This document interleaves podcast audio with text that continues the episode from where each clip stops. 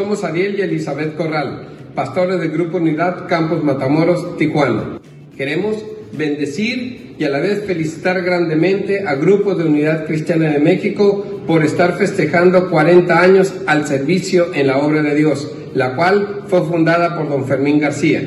Asimismo, damos gracias por la vida del pastor Juan Carvalho y su esposa Gaby por haber recibido este legado y continuar con la obra sabiendo que lo mejor está por venir. Bendiciones. Bendiciones.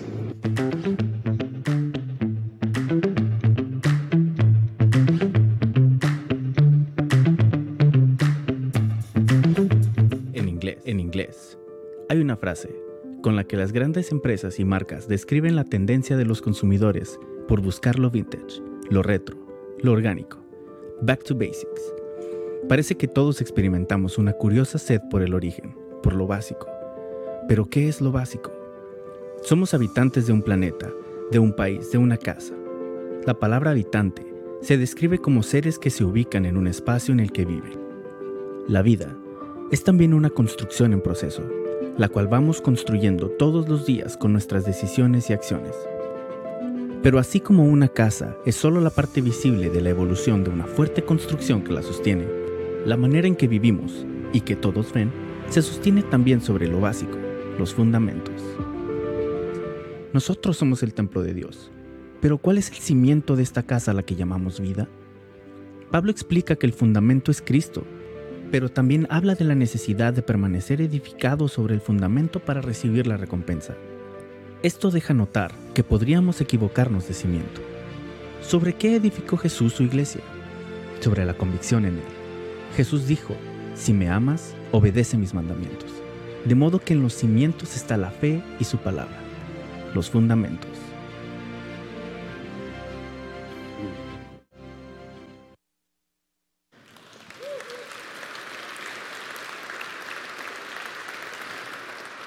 Preparemos nuestro corazón para recibir la, la, palabra en esta ocasión. Señor Jesús, te damos muchas gracias por el amor infinito tuyo y porque sin lugar a duda tú este día vas a hablar a nosotros en el nombre de Jesucristo. Amén. Amén. Bueno, quiero empezar diciéndoles a todos los papás que están aquí, feliz Día de los Padres.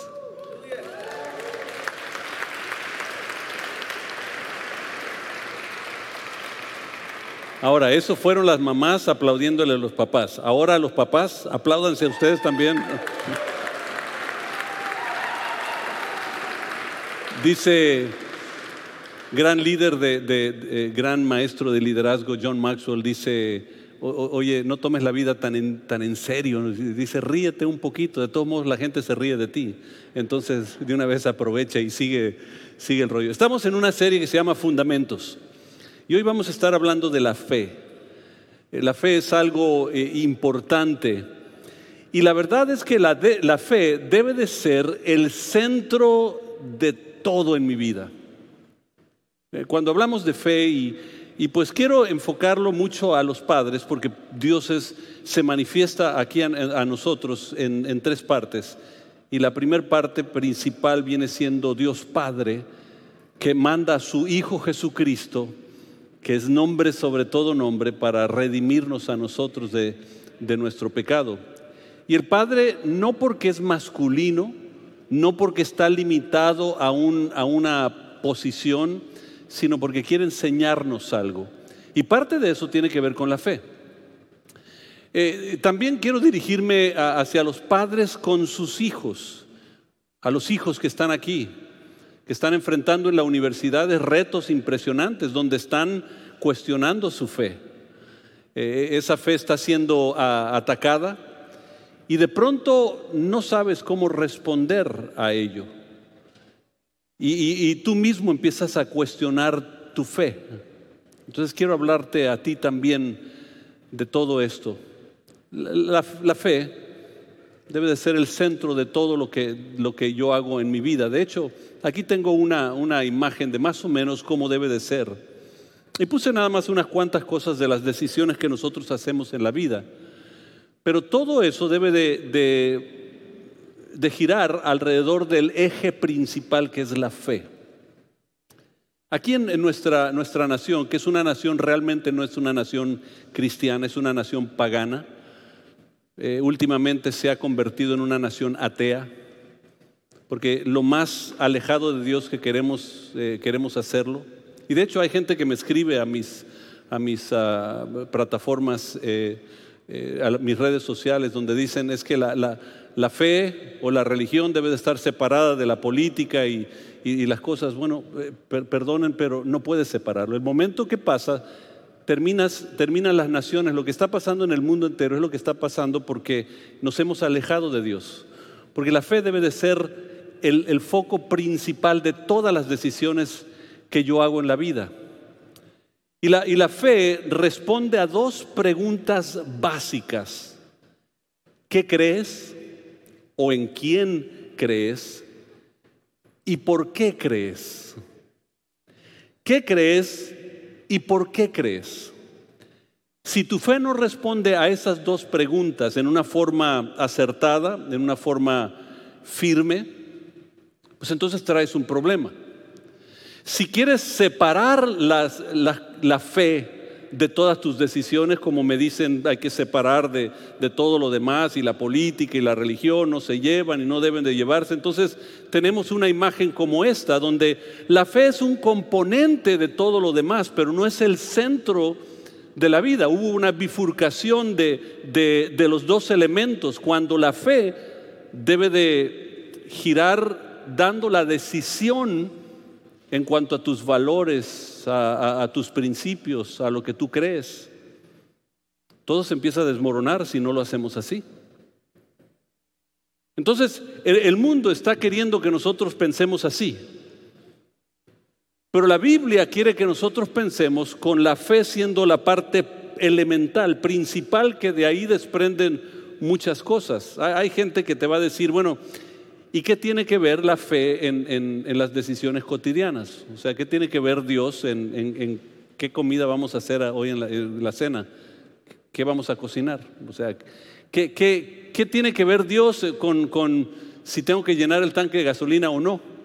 ¿Qué tiene que ver Dios con todo eso? Bueno, cuando Dios se convierte en el centro de todo, de pronto empieza, empieza a guiarnos. Dice Proverbios en una forma muy acertada. El hombre más sabio de la historia, Salomón, te dice de esta, de esta manera, que, que cuando nosotros hacemos a Dios el principio, o sea, de la sabiduría, el temor, entonces lo que empieza a suceder es que todo lo que hacemos empieza a tener un significado mucho más profundo. Y ahorita lo vamos a descifrar. Todavía a lo mejor no tiene sentido, pero ahorita vamos a empezar a descifrarlo, pero vamos a empezar a leer en la Biblia. Entonces, si tienes tu Biblia, ábrelo a Hebreos capítulo 11 y vamos a estudiar el, 11, el 10, algunos otros pasajes también en la Biblia. Eh, eh, Hebreos capítulo 11, versículo 1, lee de esta manera, y no todos los pasajes van a estar acá arriba, pero ahorita lo, tengo porque quiero eh, hacer énfasis en algunas cosas sumamente importantes. Tener fe es estar seguro de lo que se espera. Es estar convencido de lo que no se ve. Dice la versión Reina Valera, es pues la fe la certeza de lo que se espera, la convicción de lo que no se ve. Porque está hablando de dos palabras, noten, y, puse un énfasis en el, color de, de las palabras, está hablando de seguridad y de convicción. Seguridad y convicción. Tengan eso en cuenta porque en, lo, que vamos desarrollando esta plática van, a tener sentido en todo lo que nosotros hacemos. Seguridad y convicción. Y continúa diciendo de esta manera, gracias a ella, o sea, a la fe, nuestros antepasados fueron reconocidos y aprobados. Y ahí te da una no sé, una introducción a lo que va, a empezar a decir. Porque en este capítulo lo que el, escritor no se sabe si fue el apóstol Pablo, algunos creen que fue Pablo, otros dicen que fue el doctor Lucas que, escribió esto con, con, la intervención o dirección del apóstol Pablo. O, quién sabe, eh, Martín Lutero decía que él creía que era Priscila, el, el, de Priscila y Aquila, los que, los que eran pastores, ella era la pastor eh, y, él era el, que le cargaba las maletas a, Priscila. Martín Lutero decía que era Priscila que escribió el, libro de Hebreos, porque al final de Hebreos, 12, 13 capítulos, y de pronto dice, en pocas palabras he escrito a ustedes, y dice, el único que puede escribir tantos capítulos y decir que son pocas palabras, tiene que ser una mujer. Yo no lo dije, fue Martín Lutero, ¿eh? no, no, no me vayan a atacar allá afuera. Entonces, ya cuando lleguen al cielo, díganle, Martín Lutero, ven para acá, queremos hablar contigo. ¿no? sabemos quién fue el escritor. Pero de pronto da una introducción a lo que va a hacer. Va a empezar a darte algunos personajes en la Biblia que fueron héroes de la fe, que es importante reconocerlos, porque el testimonio de la gente te da un ejemplo, para facilitarte el entendimiento. O sea, cuando alguien te llega y te dice que eh, usa este producto y lo usa por tal cosa y tal y hace tal cosa en su vida o en, su físico o lo que sea, entonces tú tomas el testimonio como algo sumamente importante y te da validez a lo que te están diciendo. Entonces el Señor sabe que nosotros necesitamos eso y nos da algunos e-, ejemplos de lo que nosotros necesitamos escuchar. Voy a ver si, si esto cambia. Me lo cambian dos pantallas, por favor, notas, gracias. Versículo 3 dice de esta manera. por la fe, entendemos que Dios creó el universo por medio de su palabra. Noten, ahí ahora empieza a dar una sustancia sumamente importante, que esto juega el papel en lo que es la fe. De modo que lo que ahora vemos fue hecho de lo que no se veía. Y yo voy a regresar a este capítulo, a este versículo en unos, en unos momentos, pero se me, se me fueron las notas, desaparecieron, entonces... Ah, y ahora quiero brincar al versículo 6. Si tienes en tu Biblia, verte al versículo 6, dice la primera parte, pero sin fe es imposible agradar a Dios. ¿Sin qué es imposible agradar a Dios? Sin fe. Fíjense, eh, la fe juega un papel importante, porque por ejemplo, en Efesios capítulo 2, versículo 8, dice que la gracia de Dios los ha salvado por medio de la fe. Hay gente que de pronto llegas a iglesias y te dicen, la gracia es todo lo que necesitas. No, la gracia no es todo lo que necesitas. Lo que, lo que necesitas es que la fe tiene que accionar en esa gracia para que tú obtengas la salvación. Ahora, no es un mérito tuyo. De hecho, cuando está hablando del mérito, no, no está hablando de la gracia, está hablando de la fe. Porque a todos es dado una, una medida de fe. Por eso cuando yo hablo de, la fe como, como, el eje principal de todas nuestras decisiones en la vida. Es importantísimo entender eso. Entonces, estamos hablando que, que, Dios dice, el regalo de la fe te la da Dios. O sea, déjenme retroceder poquito y, y hacerle, decirlo de esta manera. La fe requiere dos cosas, y lo vimos en el primer versículo, seguridad y convicción. Digan esas dos palabras conmigo, seguridad y convicción. Y Romanos 12.3 nos dice que a todo mundo se les da una medida de fe. Porque hay gente que dice es que yo no tengo fe. No, no, todo mundo tiene una medida de fe. ¿Qué haces con esa fe? Determina el resultado que vas a tener al final. Todo mundo tiene una medida de fe. Si la fe es central, elemental, el eje de todas tus decisiones en la vida, todo lo que haces se basa en la fe. Vaya, para algunas personas la fe solo es la religión. Pero Dios cuando habla de, la fe habla de algo mucho más profundo, habla de la relación con Dios. Y eso es lo que anhela que tú tengas. Describo la fe de esta manera. Fe es confianza. Di la palabra confianza. Cuando tú tienes confianza, la Biblia básicamente descifra que tú tienes, eres una persona con fe. Fe es confianza. Pero la confianza tiene que contestar dos preguntas. Dijimos eso. Tiene que contestar quién o, eh, o qué o quién y por qué. Pues yo creo en Dios. Sí, ¿por qué? Soy salvo. ¿Por qué? Porque hay mucha gente que, yo, les, yo les pregunto, ¿eres, ¿eres salvo? Dice sí. Y le pregunto, ¿y si Cristo viniese en este momento, ¿te vas con Él? Pues no sé, eso espero. Bueno, ¿cómo esperas? Entonces, ¿lo crees o no lo crees? Y tú dirás, bueno, es que no tengo mucha fe, es que no, no estamos hablando de eso.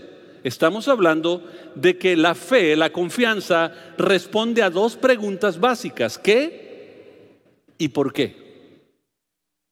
Y vamos a Hebreos capítulo 10, y lo vamos a leer en nuestra Biblia para, para, para tenerlo más claro. Hebreos capítulo 10, empezando en el versículo 35.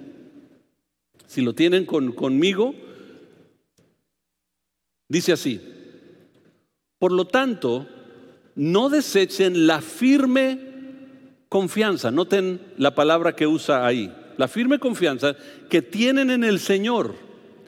Tengan presente la gran recompensa que les traerá. Ahí está dando el resultado que esa fe, esa confianza que ustedes tienen debe de tener como resultado. Eh, viene la bendición o lo que, o lo que sea. Versículo 36. Perseverar con paciencia es lo que necesitan ahora para seguir haciendo la voluntad de Dios. ¿Cuál es la palabra que usa? Perseverar, que también es lo mismo que permanecer. Perseveren para seguir haciendo la voluntad de Dios. Entonces recibirán todo lo que le ha prometido. Noten el versículo 37, pues dentro de muy poco tiempo aquel que viene vendrá sin demorarse. O sea, lo que tú estás pidiendo no va a ser tan tardado como tú piensas. Los tiempos de Dios eventualmente se van a, dar a conocer. Versículo 38, mis justos vivirán por la fe. Otra versión dice, los justos vivirán por, la fe, pero me complace, eh, me complaceré con nadie que se aleje. No, no me complaceré con nadie que se aleje, pero nosotros no somos de los que se apartan de Dios hacia su propia destrucción. Somos los fieles y nuestras almas serán salvas. Y, usa mucho la palabra fidelidad porque eh, la palabra fe se eh, deriva una palabra que nosotros usamos que se llama fe. O sea, fe no tiene que ver con nada más creer, tiene que ver con fidelidad. O sea, permanecer. O sea, si, si, si Dios dijo, yo, me, yo permanezco en aquello que Él dijo. Ese permanecer es fe. Entonces no tiene que ver con, con aquello que, montón que tú crees, tiene que ver con aquello en lo cual tú permaneces fiel. Y después de decir todo eso, empieza a decir, después la fe, la certeza de lo que se espera, la convicción de lo que no se ve.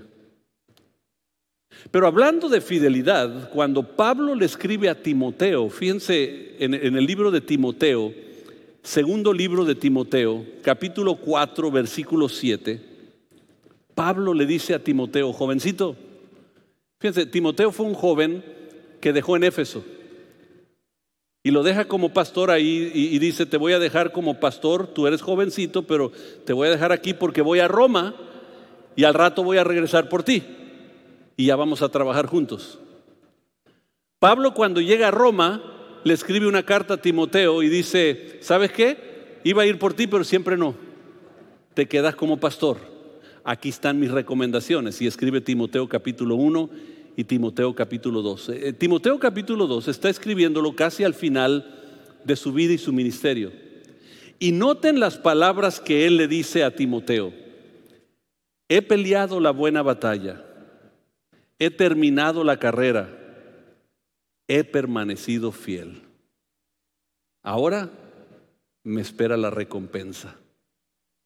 O sea, cuando, cuando tú hablas de fe, tienes que hablar de fidelidad.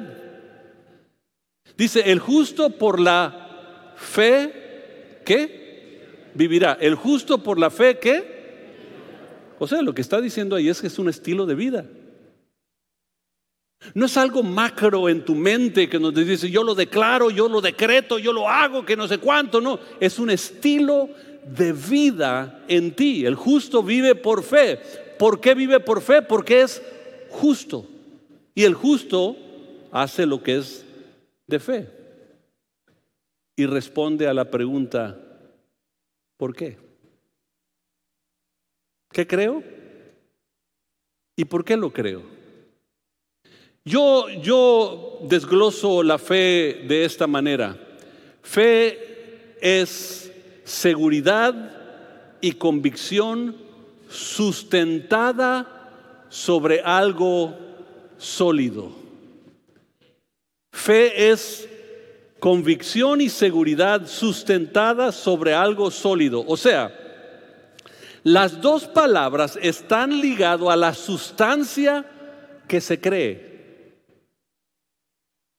Tú dices, es que es tener convicción y es tener seguridad y es, es estar parado firme. Bueno, si tienes estar, quieres estar parado firme, tienes la convicción, la seguridad, se para sobre algo sustentable.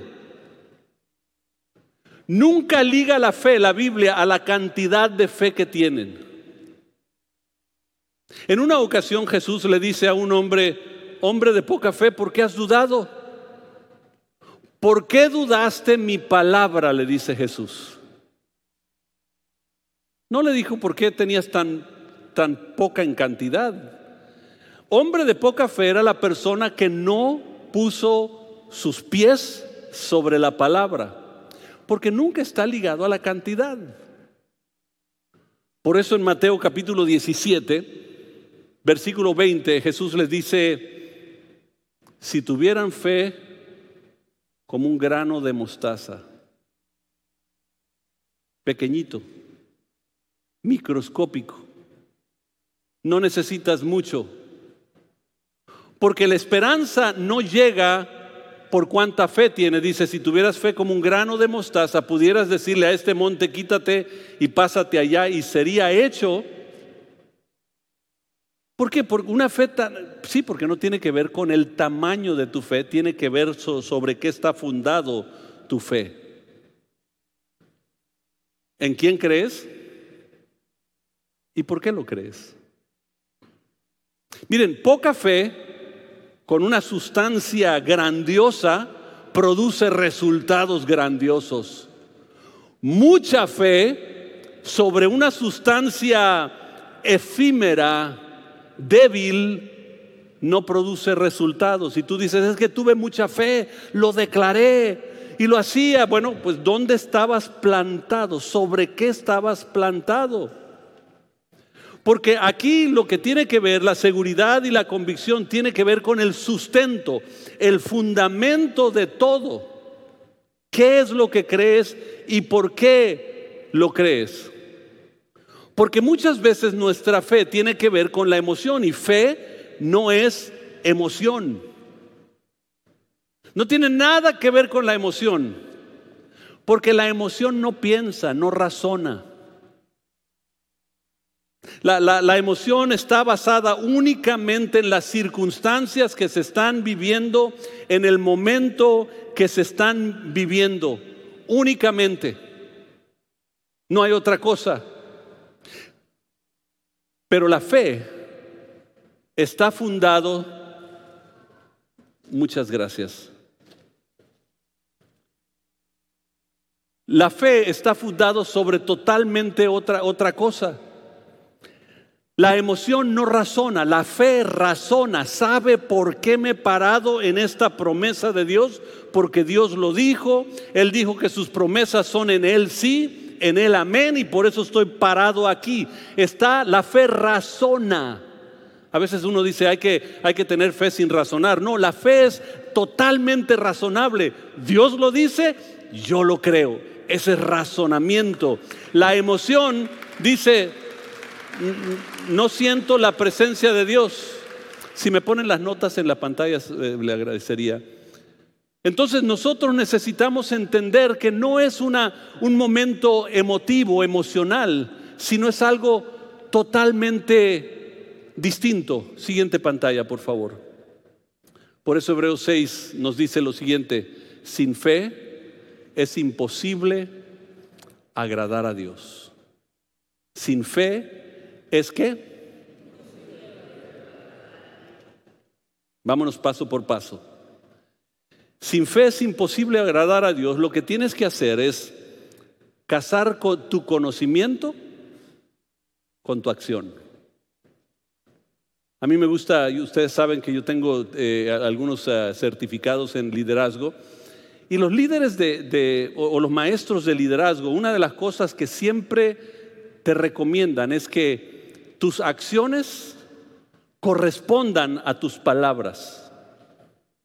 Y parte de lo que tenemos en la vida cristiana es que muchas veces nuestras acciones no corresponden a nuestras palabras. Nuestras palabras son nuestro conocimiento teológico. En lugar de, nuestra vida llevar ese conocimiento a una acción. Déjenme decirle, decirlo de esta manera. Sabiduría es la aplicación del conocimiento y el entendimiento que tú tienes. Es lo que es sabiduría. Y el principio de la sabiduría es que temor del Señor. Cuando tú temes algo, tú en el respeto y en el honor que merece obedeces las instrucciones que se da. Por ejemplo, si alguien trabaja en, una maquiladora y tiene una máquina que es peligrosa, te dan exactamente el uso que se debe de usar a esa máquina y tú lees las instrucciones y tienes mucho cuidado o te puedes cortar un dedo o puede surgir cosas. El temor provoca que tú leas las instrucciones y los usualmente las, ah, las cosas que suceden negativas es porque alguien ya se apresuró y ya no siguió las instrucciones. Bueno, cuando hablamos de Dios, nosotros amamos a Dios, creemos en Dios, pero de pronto Dios nos da instrucciones específicas que debemos de seguir, casar nuestro conocimiento con nuestra acción para que nosotros podamos ver los resultados que Dios tiene para nosotros. Por eso dice, sin fe es imposible agradar a Dios. Porque fe realmente es actuar porque sabes que Dios dice la verdad, es accionar. Como en esa maquiladora, yo acciono en seguir las instrucciones. Pero miren, muchos cristianos saben lo que Dios dice y no viven lo que Dios dice. Saben que Dios dice perdona y todavía tienes resentimiento en tu corazón y todavía estás diciendo, pero yo he adorado a Dios, he dado mis diezmos. Sí, pero cosas básicas que Dios te ha dado en tu fe cristiana, no estás obedeciendo. Y todavía quieres los resultados sin la obediencia. Fe es actuar en lo que sabes que Dios dice, que es verdad. Si Dios lo dijo, lo va a cumplir. Pero ahora yo tengo que actuar en aquella palabra que Él demanda para mí. No es lo que ves, no es lo que sientes, no es lo que piensas, es lo que Él dice, porque mi confianza y mi seguridad está sustentada en su palabra, que es lo sólido. Y cuando yo entiendo eso, no importa qué veo, no importa qué siento, no importa qué pienso, es qué dice Dios. Yo tuve un diálogo teológico con mi padre. Y recuerdo que estábamos hablando de la sanidad divina. Yo le, dije, ay papá, si supieras bien la Biblia, si, si todos vamos a morir de algo. Y él dice, no hijo, es que yo creo que por sus llagas fuimos nosotros sanados. Y le hice una pregunta, papá, ¿y qué si un día estás enfermo? ¿Qué vas a decir? Dice, voy a decir que Jesucristo es mi sanador. O sea, me está diciendo, no importa mi circunstancia, importa solo lo que dice Él. Y nosotros a veces en emoción nos guiamos por la circunstancia y no recibimos los, los beneficios porque no nos hemos parado sobre la promesa que Dios nos ha dado. Y Santiago 2.17 es bien clara, la fe sin obras es muerta. Es básicamente fundamento versus teoría. El fundamento en tu caminar debe de ser distinto a la teoría en tu cabeza. Y como el Señor conoce tu cabeza, te dice en Romanos capítulo 12, cambia tu manera de pensar para que cambie tu manera de vivir. ¿Cómo sabes que Dios lo va a hacer? Mi, mi padre usaba el ejemplo de este libro que es un título de propiedad. Es como comprar una propiedad.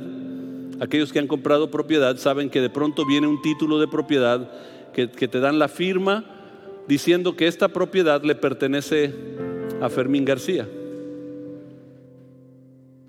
Yo no tengo que ir a la propiedad para estar seguro que es mi propiedad.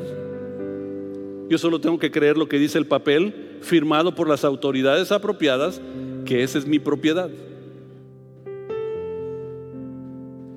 Después podrás llamar un topógrafo que vaya y mida la longitud, la anchura, todo eso y diga de aquí a acá y todo esto, esta es tu propiedad. Pero mientras tanto, aunque no vaya él, yo digo, yo tengo una propiedad. ¿Y cómo sabes? ¿Ya la viste? No, no la he visto. Está en Cancún. Ahora sí van a ser mis amigos, ¿verdad? ¿Cómo sabes? Porque aquí tengo el título de propiedad ya firmado por el municipio, por, por, los, por el notario, por toda la gente eh, correspondiente y yo sé, porque sé que tengo una propiedad. Y solo la puedo pelear si tuviera el título de propiedad. No puedo pelearla cuando no tengo eso. Pues Dios en su palabra nos dio el título de propiedad de sus promesas y dijo, este es tuyo, ya firmado por la sangre de Jesucristo, y te lo entrega. Y ahora te dice, es pues la fe, la certeza, la seguridad y la convicción. Y fíjense,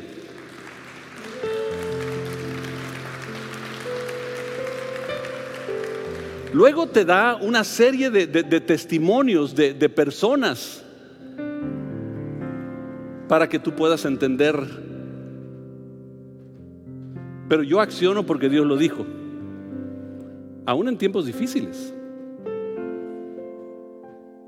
Recuerdo la historia de, uno de los grandes eh, pastores de esta, de esta ciudad. Murió de cáncer. Un hombre alto, fuerte. Uno de los últimos días que estuvo vivo, llegó uno de sus pastores y cuando lo vio que se había secado, delgadito, frágil en la cama, empezó a llorar. Y el pastor lo ve llorando y le dice, no, no, no, no, no llores. Este es el último golpe que podrá dar Satanás. Después de esto no tiene dominio en mi cuerpo. Seré libre para siempre.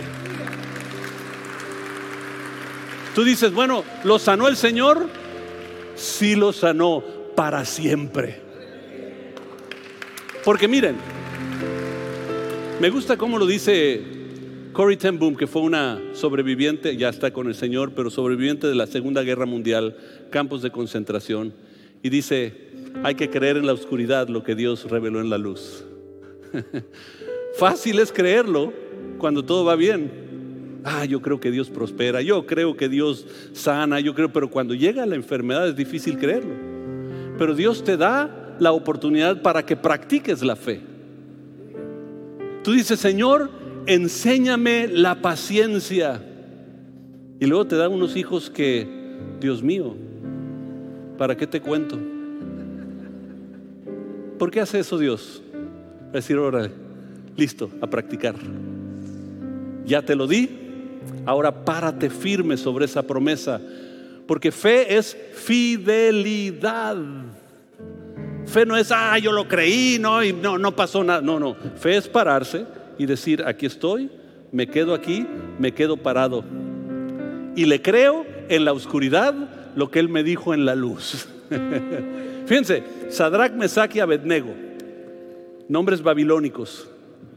Tres jóvenes que de pronto, después de todo lo que ayudaron al gobierno, les ponen una imagen del gran líder de ese momento, Nabucodonosor, y dicen, ahora tienen que adorarlo. Y la Biblia dice en, en, Daniel capítulo 3, versículo 17, que ellos miraron la imagen y dijeron, no vamos a hacerlo. Entonces les dijeron, ok, entonces les toca un horno de fuego y lo vamos a calentar siete veces más. Y dicen lo siguiente, mi Dios nos puede librar de ese horno de fuego. Y si no, de todos modos no nos postramos porque permanecemos fiel a esta palabra, no a esa. Esa es fe. Habacuc, el profeta Habacuc, capítulo 3, igual versículos 17 en adelante. Habacuc había estado hablando de todo lo que Dios puede hacer y, y, lo que quiere restaurar y todo eso. Y termina diciendo en este capítulo, versículos 17 en adelante, dice, y si la higuera no florece, y si el campo no da fruto, si no hay nada de esperanza, en todo yo me gozaré en el Dios de mi salvación, porque mi confianza y mi seguridad no está en las circunstancias que vivo, sino en el Dios que creo. Yo lo creo porque Él lo prometió y lo va a hacer. Y de pronto déjenme decirles esto que los debe de animar. Ya estoy por terminar, ¿eh? Ya estoy por terminar, no se me desesperen. En Hebreos 11 empieza a dar una serie de, de, personajes. Yo, yo me puse a subrayar todos los personajes. Entre esos personajes hay una prostituta hay un mentiroso, hay un engañador. Y estaba viendo la lista de todos los hombres de la fe, que la hicieron a la lista de los hombres de la fe, los grandes de la fe. Y cuando veo la lista yo dije, wow, tengo esperanza todavía. si comienzas a vivir por fe, Dios te va a poner en esa lista. Mira, fe es creer sus promesas. El escritor de los Hebreos dice que, que vámonos al principio, dice en el versículo 3, ahí les leí, dije que ahorita voy a explicarlo. En Hebreos 11:3 dice que él, que Dios formó de nada todo lo que nosotros vemos en existencia. Es decir, esto, lo que te está diciendo es esto un Dios que no ves, tomó materiales que no ves, hizo todo lo que ves. En tu circunstancia lo que Dios está diciendo, que el Dios que no ves y a lo mejor ni lo sientes, va a tomar situaciones que no sabes cómo y no ves y las vas a, la va a convertir en una victoria que sí la vas a ver si solo te paras en el rema. Rema es la palabra o el enunciado o la declaración divina de Dios. Dios nos da su palabra. Él dice que Él traerá la realidad lo que no es. Aquello que parece imposible, Dios lo hace posible. Lo que para el hombre es imposible, para Dios todo es posible. Y todo lo que tienes que hacer es creer su palabra. Es decir, Señor, no sé cómo, no sé cuándo, pero esta palabra se va a cumplir. He orado por mi familia, tengo sobrinos, tengo primos, tengo familiares, tengo amigos que todavía no conocen del Señor. Les he hablado, parece que no quieren nada. No sé cómo, no sé cuándo. Pero aquí tú dices, cree en el Señor Jesucristo y serán salvos tú, y toda tu casa. Yo me voy a parar sobre lo firme, que eres tú. Fíjense, un, un soldado romano, un oficial romano, en Mateo capítulo 8, llega con Jesús y le dice, oye Jesús, uno de mis siervos está enfermo. ¿Qué podemos hacer? Y él dice, yo voy a tu casa y lo sano. Dice, Señor Jesús, no soy digno de que tú entres a mi casa. Pero si solo das la palabra, yo sé que mi siervo sanará. Y él dice, fe como esta no había encontrado yo en todo, toda esta región. ¿Saben por qué lo dijo? Porque no era la cantidad de fe, era sobre qué estaba fundada su fe. Era la palabra de Dios. Si tú lo dices, Él sanará. Porque de acuerdo a Hebreos 13:8, Jesús es el mismo ayer, hoy y por todos los siglos. Tú dices, bueno, yo no sé si Jesús está en mi casa. Bueno, su palabra sigue siendo la misma. Lleva su palabra a la casa y te vas a dar cuenta si está o no está. Mateo 24, 35 dice, el cielo y la tierra pasarán, pero mi palabra no pasará. Lo único que tienes que hacer es empezar a vivir la fe. No tienes que entenderla, amados. A veces hay gente que dice es que yo no la entiendo, por eso no, no le... No, no tienes que entender. Yo cuando fui a la escuela, sí estudié aunque parezca lo contrario. Tomé una clase que se llamaba Ciencias. Yo no sé ni papa de ciencias. Y me ponían a tomar ciertas, ciertas eh, químicas, que, que ponerla, combinarla con esto y empezar a ver humo y no sé cuánto. Y tenía que leerlo en un libro.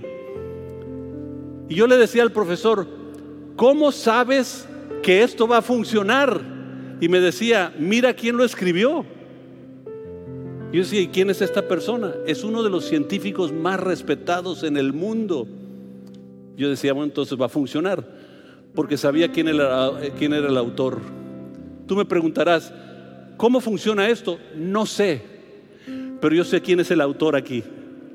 Y cuando tú empiezas a combinar sus promesas en tu vida y pararte sobre ellas, va a funcionar porque el autor de este libro respalda su palabra en tu vida.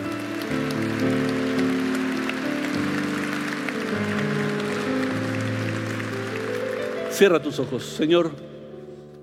Yo no sé cuál problema tiene cada persona que está aquí. Puede ser un problema económico, problema personal, familiar, problema social. No sé, Señor. A lo mejor es un problema físico.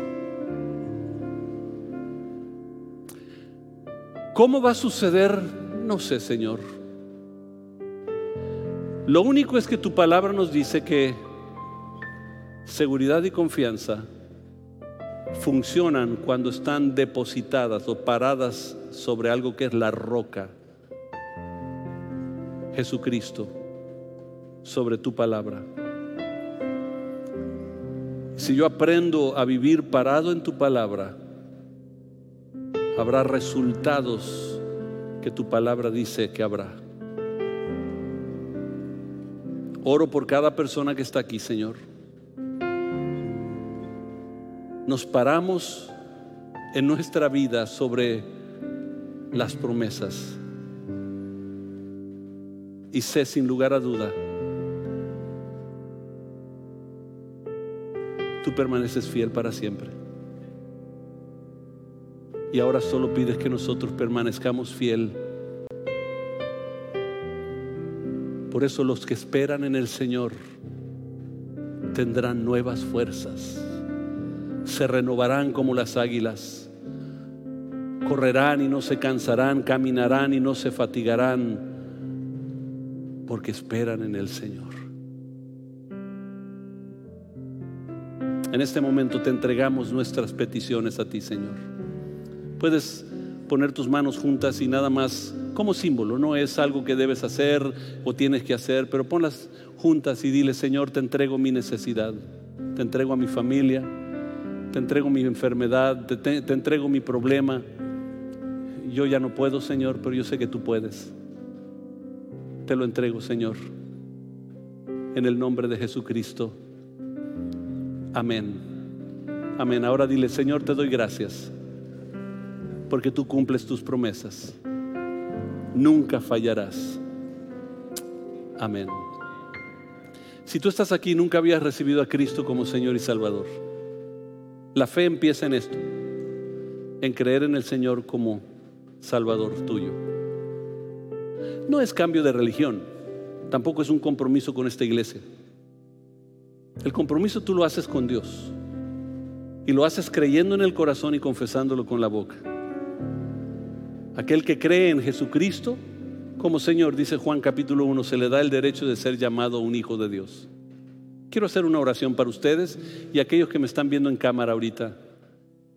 Quiero que, que, hagan esta oración tan sencilla y díganle así, todos para ayudar a aquellos que lo van a hacer por primera vez. Digan, Señor Jesús, abro mi corazón para recibirte a ti como Señor y Salvador. Perdona mi pecado, límpiame de lo malo y reina en mí para siempre. En el nombre de Jesús. Amén. Si hiciste esa oración, hoy empieza a cambiar tu vida. Habrá alguien que nunca había hecho una oración así, pero hoy la hizo por primera vez. ¿Puedes levantar tu mano aquí? Si, tú estás aquí por primera vez y lo hiciste, nada más levanta tu mano. Muchas gracias, muchas gracias. Alguien más que lo hizo. Alguien más. Muchas gracias. Alguien más. Muchas gracias. Si tú lo hiciste en pantalla también, nosotros les decimos a todos, bienvenidos a la familia de Dios, bienvenidos. Al final, acá a mi derecha habrá unas personas, si quieres salir por acá, te van a dar un paquetito, eh, va a ser muy breve eh, estar contigo, pero te van a dar un paquetito que, que tiene, contiene los materiales que, que tú puedes, con los que tú puedes crecer.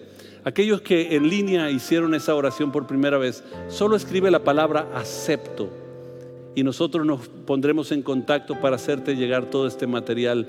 No hay compromiso con nosotros. El compromiso lo acabas de hacer con el Rey de Reyes y el Señor de Señores. Y Él te ama con todo el corazón y anhela que tú vivas la vida que Él tiene para ti. Que Dios les bendiga.